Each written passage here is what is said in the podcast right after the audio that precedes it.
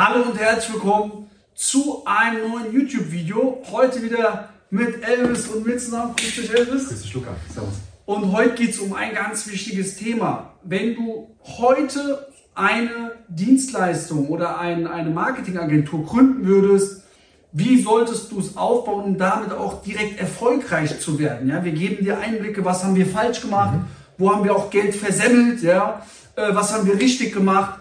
Und ähm, so empfehlen wir das dir dann eben auch. Und welche Herausforderungen hatten wir am Anfang? Welche hast du vielleicht schon, die du selbst auch erkennst, um daraus einfach Schlüsse zu ziehen, um das dann auch direkt bei dir im Business zu implementieren? Ja, okay. Elvis, du willst jetzt, sage ich jetzt mal, stell dir vor, du machst dich jetzt selbstständig als mhm. Dienstleister, du willst, ja, oder du willst vielleicht irgendwas verkaufen, Marketingdienstleistung. Was würdest du als aller, allererstes machen? Also erstmal zum Gewerbeamt. ähm, nein, natürlich, also bevor ich mich wirklich auch selbstständig machen würde, Luca, beziehungsweise auch Zuschauer oder Zuschauerin, würde ich mir ernsthafte Gedanken machen, wie positioniere ich mich? Also mhm. was ist wirklich auch das Problem, was ich löse bei der Zielgruppe? Das heißt, wenn du jetzt dir überlegst, gibt es eine Zielgruppe, die folgendes Problem hat und ich kann es mit meiner Expertise lösen, dann hast du eigentlich schon alles. Dann musst du es nur mhm. verkaufen, mhm. dann hast du eigentlich schon alles. Und ich weiß nicht, Luca, ob du vielleicht noch Pokémon kennst. Äh, ja, ja. Da mal Gameboy gespielt, mhm. genau. Ähm, da gab es ja die Entscheidung, willst du jetzt Shigi, willst du jetzt äh, Glumanda oder auch Bisasam? Mhm. Und die Entscheidung wegen der Positionierung ist gar nicht mal so schwierig wie bei Pokémon, weil da hat man sich immer gemacht oder sich Gedanken gemacht, wen soll ich jetzt wählen, weil dann hast du ja dein ganzes, deine ganze Reise dann. Mhm. Dann musst du dich heute oder kannst du dich heute so positionieren, im Laufe der Zeit Dinge auch anpassen. Das mhm. heißt, überleg dir einfach mal, welches Problem löse ich bei einer bestimmten Zielgruppe und wenn ich diese Expertise habe, und du brauchst ja auch nicht mehr, dann bist du auch berechtigt, dich als ja, Unternehmerin oder als Unternehmer auch dann zu positionieren auf jeden Fall. Mhm. Das heißt also zum Beispiel, man geht spitz, zum Beispiel das mhm. Problem ist jetzt, ähm, ja, qualifizierte Fachkräfte mhm. zu bekommen. Ja. Und ähm, dann spezialisierst du dich für Mitarbeitergewinnung, mhm. für Steuerberater zum Beispiel am Anfang. Und dann eben merkst du ja mit der Zeit, okay, was gibt es noch für Probleme ja. und kannst dann dein Angebot ja auch breiter fächern. Ja. Und ähm, das ist halt so ein Problem, Luca, bei vielen. Ja, die positionieren sich einmal und denken dann, das muss man irgendwie jahrzehntelang ja. machen. Ja. Aber du wirst letzten Endes mit deinem Angebot, wenn du dann immer wieder mehr Klienten hast, Probanden, Kunden, Mandanten etc., dann wirst du wieder merken, wo sind denn wirklich auch die Stellschrauben? Und mhm. dann verbesserst du immer wieder auch dein Angebot, mhm. möglicherweise auch deine Positionierung. Und deshalb ist so meine, meine, meine, meine erste Empfehlung, einfach sich mal Gedanken zu machen, welches Problem löse ich bei meiner mhm. Zielgruppe mhm. und dann auch als Problemlöser dann in die mhm. Welt zu kommen. Genau. Und das ist auch ein wichtiges Beispiel, was ich mhm. mir sage, ist, ähm, schau mal, wenn ich jetzt ein Wasser verkaufen will und ich verkaufe das jetzt hier in einem Lebensmittelmarkt für 20 Euro und tue da meine Brand drauf, es wird ja keiner dir abkaufen. Ja, Preis, ja. Das kauft ja keiner. Ich ja. glaube, das höchste war irgendwie 4,95, mhm. dieses Hawaii-Wasser. Ja. Was war du? Tatsächlich noch nicht. Fidschi-Wasser war das. Fidschi-Wasser, genau. Ja, genau. Ja. Das knapp 5 Euro. Ja, ja. Ich sehe es aber auch nicht mehr. Ich habe es mal getrunken. Ja. Okay. Aber äh, das war so das Maximalste, was ich kenne. Aber stell dir mal vor, du verkaufst dein Wasser mit deiner Brand für 20 Euro in der Wüste. Der Bedarf ist da. Da ist der Bedarf. Also wo positionierst du dich für welche Zielgruppe? Die haben ja Durst. Ja, und ähm, jetzt gehst du erstmal nur mit Wasserflaschen rein, wie der Elvis auch eben gesagt hat, und dann kannst du sogar in der Wüste noch deine Produktpalette ausweiten und kannst dann irgendwie Bottische verkaufen, ja, kannst Kühlschränke verkaufen. Ja. Also das mal so als Beispiel, wo positionierst du dich und vor allem auch wie. Und du musst einen krass, ganz klaren Schmerz haben, ja. wie in der Wüste habe ich brutal Durst. Da kannst du sogar 50 Euro verlangen. Okay, also erstmal wichtig, sich richtig zu positionieren, aber Achtung, mach dir da nicht so viel Kopfschmerzen. Ja, ganz klar. Das ist nicht dein Leben lang. Okay. Ja. Äh, oder muss nicht dein Leben lang sein. Okay. Jetzt habe ich ein Gewerbe angemeldet, mhm. jetzt habe ich mich positioniert. Mhm. Was machst du jetzt?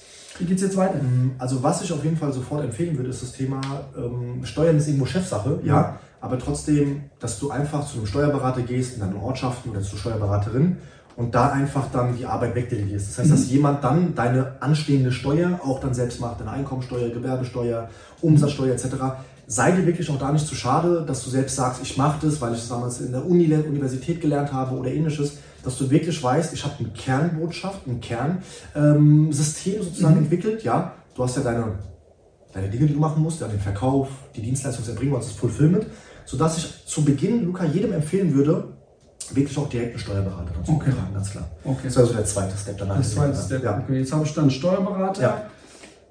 Jetzt brauche ich Kunden. Ja. Ja. jetzt gibt es ja viele, die äh, laufen Kunden hinterher. Ja, die brauchen Kunden, um zu wachsen, haben keine Kunden oder gewinnen mal vielleicht einen durch Zufall, durch Empfehlung. Wie würdest du jetzt deinen ersten Kunden gewinnen? Also- was auch schnell funktioniert. Was ich immer wieder sehe und ähm, das ist so ein Punkt, Luca, wo ich persönlich sage, man verkauft sich auf jeden Fall unter dem Wert und man konditioniert sich auch mit dem Falschen, ist, wenn man solche Testkunden hat. Das heißt, ich werde jetzt für die ersten fünf Kunden ja irgendeine Lösung darbieten oder ein Problem lösen und verlange gar kein Geld, weil ich ja sozusagen Referenzen brauche oder Referenzerlebnisse. Und das ist so ein Punkt, wo ich persönlich sage, das musst du gar nicht machen, weil das ist ja irgendwo nur eine Überzeugung, ein Glaubenssatz, dass man sich denkt, hey, ich äh, kann jetzt noch nicht verkaufen, weil wenn der Kunde ja fragt, hast du denn schon Testkunden oder irgendwie zum Beispiel schon Referenzerlebnisse, gute Ergebnisse schon geliefert und dann machen Luca viele etwas falsch. Die sagen dann, meine ersten fünf, meine ersten zehn Kunden, da schenke ich meine Dienstleistung. Aber jetzt muss man sich mal vorstellen, man hat ja die Expertise sich erstmal aufgebaut, anhand von Erfahrung. Vielleicht hast du eine teure Weiterbildung auch besucht und du hast ja schon enorm viel in dich selbst investiert und da kannst du auch einen Preis verlangen. Und das ist so ein Punkt, Luca, wo ich immer wieder sehe, dass viele einfach eine negative Überzeugung haben und Folgendes dann machen, nämlich die machen erstmal alles kostenlos und wieder kostenlos und jetzt kommt's. Jetzt kommt der erste Moment, wo man wirklich auch einen Preis verlangen möchte. Und was passiert? Man springt wieder auf das Kostenlose, weil man sich so konditioniert hat zu sagen, hey, ich kann ja nur meine Dienstleistung verkaufen, indem ich die verschenke. Und deshalb, du kannst dir Gedank Gedanken machen, wie du deine Expertise damals auch aufgebaut hast. Du hast ja wahrscheinlich auch eine Heldenreise im Sinne von, warum hast du dich genau mit diesem Thema positioniert und auch darauf spezialisiert. Und du hast deine Expertise ja nicht aus von irgendwo. Du hast da wahrscheinlich eine Weiterbildung gemacht, vielleicht hast du Online-Kurse besucht oder ähnliches und da kannst du auf jeden Fall schon Geld verlangen. Ganz Ja, klar. auf jeden Fall. Und nicht Ja. wenig, also sollte man nicht wenig dann machen. Auf Ja. jeden Fall, weil, äh, guck mal, diese, das ist so schwachsinnig, Mhm. wer da, diese, man sagt, viele coachen ja auch äh, oder sagen, mach Testkunden. Also, Mhm. Ja. das musst du dir mal vorstellen, guck mal, wie viel Zeit, wie Mhm. schon gesagt habt, hast du denn in dein Wissen investiert? Wie viel Fehlversuche, wie viel Geld hast du verbrannt? Ja. Und jetzt hör auf mit diesem Glaubenssatz, ich habe noch keine Referenzen oder keine guten Referenzen. Du bist deine Die Referenz. beste sogar. Ja. Ja. Und äh, du hast auch das Recht zu verkaufen. Wie lange müsste denn dein Kunde da rum, rumlümmeln Ja. und würde sein Tagesgeschäft auch außer Augen verlieren, kein, neuen, kein neues Geld erwirtschaften, wenn der sich mit der Materie noch beschäftigen müsste. Ja? Einfach mal so als Mindset-Shift. Deswegen hör auf mit Testkunden, verkauf sofort. Ja. Ja. Also das heißt, du hast jetzt, du hast jetzt Steuerberater auch Ja. und jetzt einfach dich positioniert Ja. und jetzt fängst du an zu verkaufen. Ja. Das ist dann dein nächstes Step. Auf jeden Fall. Okay. Kommt immer natürlich darauf an, ob man jetzt irgendwie ein B2B-Segment ist oder auch ein B2C-Segment. Also ich würde ganz klar, wenn ich jetzt genau weiß, meine Zielgruppe sind Unternehmen, würde ich ganz klar auch das Thema der Kaltakquise machen. Ja. Ja, also Ja. für dich als Zuschauer und Zuschauer, wir haben jetzt vor wenigen Tagen ein wirklich sehr gutes YouTube-Video hochgeladen, wo es darum geht, welche Thematiken, welche ja, Szenarien sollst du wirklich auch beachten bei der Kaltakquise. Deshalb spring gerne zurück, schau dir das Video an und da lernst du auch, wie man wirklich sehr gut kaltakquiriert und Termine auch bekommt. Ja. Und vor allem auch, was ein großer Fehler ja bei uns war am Anfang, wo wir viel Geld liegen lassen haben, viel äh, dumme Einwände hatten, weil wir einfach die falschen Zielgruppen Richtig. targetiert haben. Ja, wenn ich mir überlege, wir sind damals ja zu, zu, zu Kosmetikstudios äh, Studios gefahren, wir sind zu Friseurstudios gefahren, aber unser Angebot ist gar nicht geeignet für diese Zielgruppe. Warum? Weil der Kundenwert einfach viel zu niedrig ist Ja. für das, was wir als Preis verlangen. Das heißt, wir hatten die falsche Zielgruppe. Wir hatten zwar Termine und haben auch den einen oder anderen abgeschlossen, was auch was gebracht hat. Ja? Aber in der Masse hatten wir einfach eine falsche Zielgruppe, dadurch viel mehr Einwände.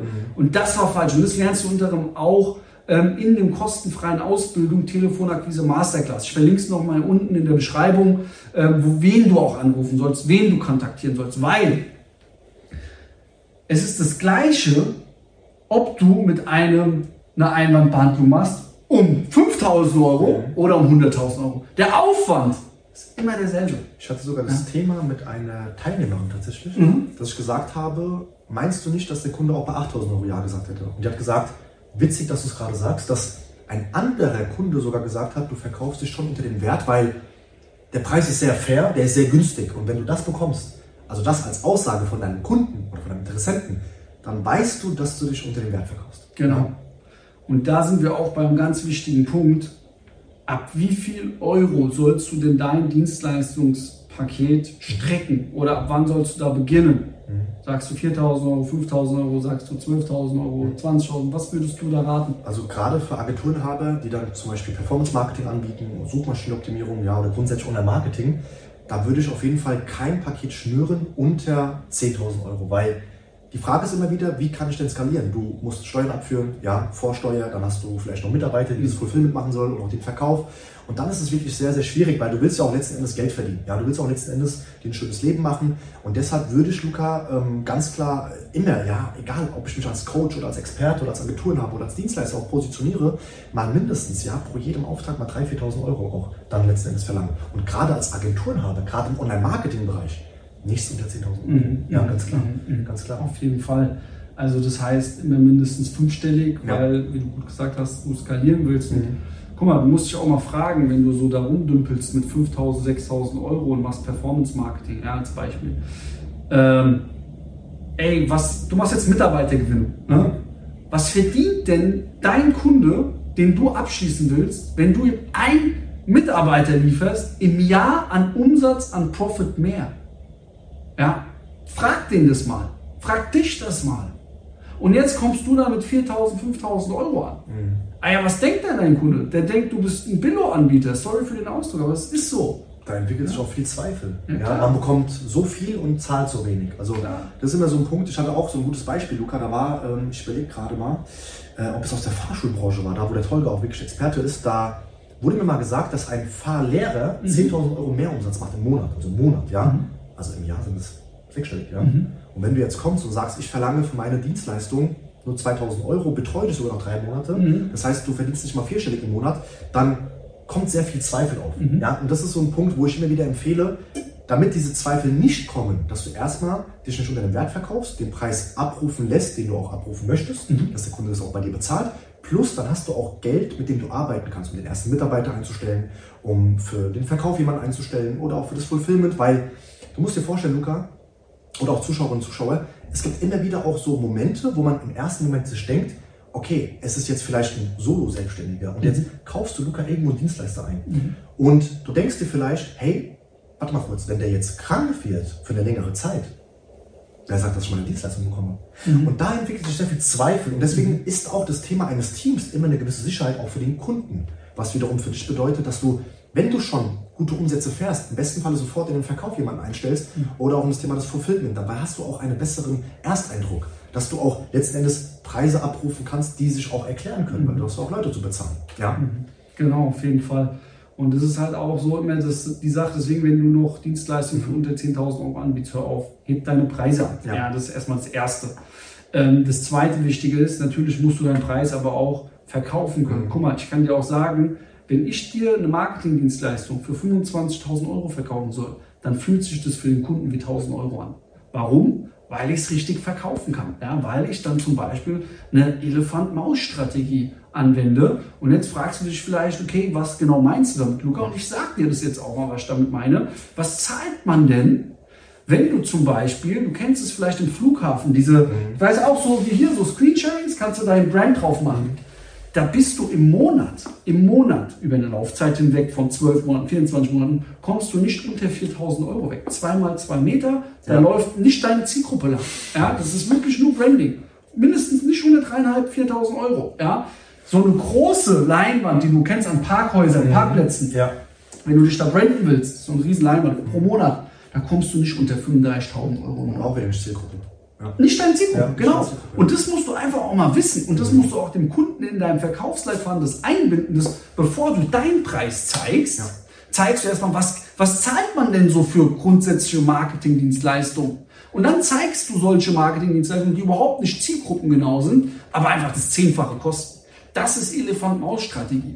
Und ich empfehle dir, das auf dein Business auch anzuwenden, mit aber den richtigen Bezügen zu den richtigen Produktanbietungen. Und wenn du wissen willst, ob das auch für dich diese Strategie möglich ist, dann empfehle ich dir jetzt unten auch in der Beschreibung, dich einzutragen. Kostenfrei zum Erstgespräch, wo wir eben zusammen über deinen Leitfaden auch draufschauen. Auch über deine Positionierung, über deine Preise, alles kostenfrei. Das geht in 20 bis 30 Minuten. Deswegen klick jetzt unten in der Beschreibung auf den Link und dann freuen wir uns auch, dich kennenzulernen und schauen mal, ob und wie wir dir alle auch dann weiterhelfen können. Okay, super. Also, das heißt, ich habe mich jetzt richtig positioniert, mhm. habe jetzt das richtige Angebot, mhm. verkaufe jetzt schon, habe skalierfähige Angebote, mhm. habe jetzt einen Verkäufer. Mhm. Ähm, was kommt jetzt? Hat schon Verkäufer? Genau dann irgendwann mal auch für das Fulfillment jemand einstellen auf jeden Fall. Also weiter immer Mitarbeiter, ja, weiter, klar, weiter, klar. weiter. Okay. Weil die Sache ist halt, wenn man, also oftmals sehe ich auch mir wieder, Luca, die Leute, die machen ein bisschen Umsatz, ja, ein bisschen was und dann bleiben die einfach stehen. Mhm. Die bleiben stehen, die machen nichts, die ändern nichts und pass, was passiert denn da automatisch? Man konditioniert sich mit seinem aktuellen Umsatz, man konditioniert sich aktuell mit seinem Team, man konditioniert sich, dass man sagt, ich möchte gar kein Wachstum mehr. Und viele haben halt in ihr Glauben, dass man sich denkt oder dass man denkt, Wachstum bedeutet wiederum, oh, immer nur unnötig Geld investieren und machen und versuchen. Darum geht es gar nicht. Wenn du den Verkauf verstehst und Marketing verstehst, musst du dir gar keine Gedanken mehr machen über dein Unternehmen. Und dann musst du halt nur schauen, dass du immer wieder mehr und mehr und mehr dich davon abkapselst. Und das ist ein ganz wichtiger Punkt, den Luca und ich auch dir vermitteln möchten. Heißt, hab erstmal ein skalifähiges Angebot, zieh die ersten Kunden rein, ähm, verkauf dich nicht direkt unter dem Wert. Das heißt, nicht sofort deine Dienstleistung hergeben für 0 Cent, und wenn du die ersten Kunden anziehst und du dann vielleicht, sage ich mal, 8.000 bis 10.000 Euro schon machst im Monat, dann kannst du auf jeden Fall den ersten Verkäufer sofort einstellen. Wenn du ein bisschen weniger machst, stelle auch ruhig sofort eine Aussichtskraft ein. Ja, kannst du auch sofort machen, damit du einfach Termine bekommst in deinem Kalender.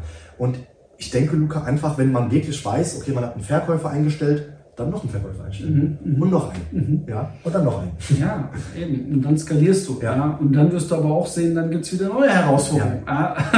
Also, weil kein Verkäufer, den du einstellen willst, der wird mhm. niemals, das, das, das darfst du niemals erwarten, deine Einstellung haben als Geschäftsführer, dass der auch 100% für dein Unternehmen äh, äh, brennt, aber wie du den dann motivierst, richtig einarbeitest, effizient einarbeitest, dass du einen riesen Profit an dem hast, mhm. das sind dann wieder neue Herausforderungen und Baustellen, die wir auch mhm. mittlerweile auch lernen durften und lernen konnten. Ja. Äh, ich dachte damals zum Beispiel immer, ja, äh, alle sind wie ich. ja, jeder fuchst sich da rein und gibt da Vollgas wie ich, ja. aber ist leider nicht so. Ja.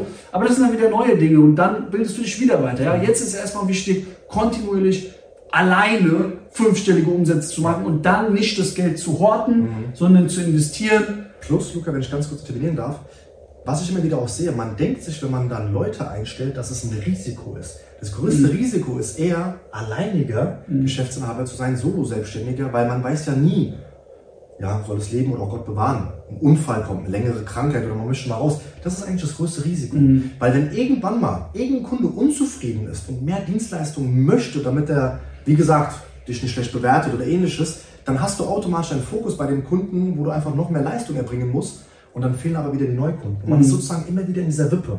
Mhm. In dieser Wippe von Leistungserbringung und Vertrieb. Mhm. Wenn du neue Kunden gewinnst, musst du auch die Kunden mit deiner Leistung auch zufriedenstellen. Mhm. Also musst Leistung erbringen.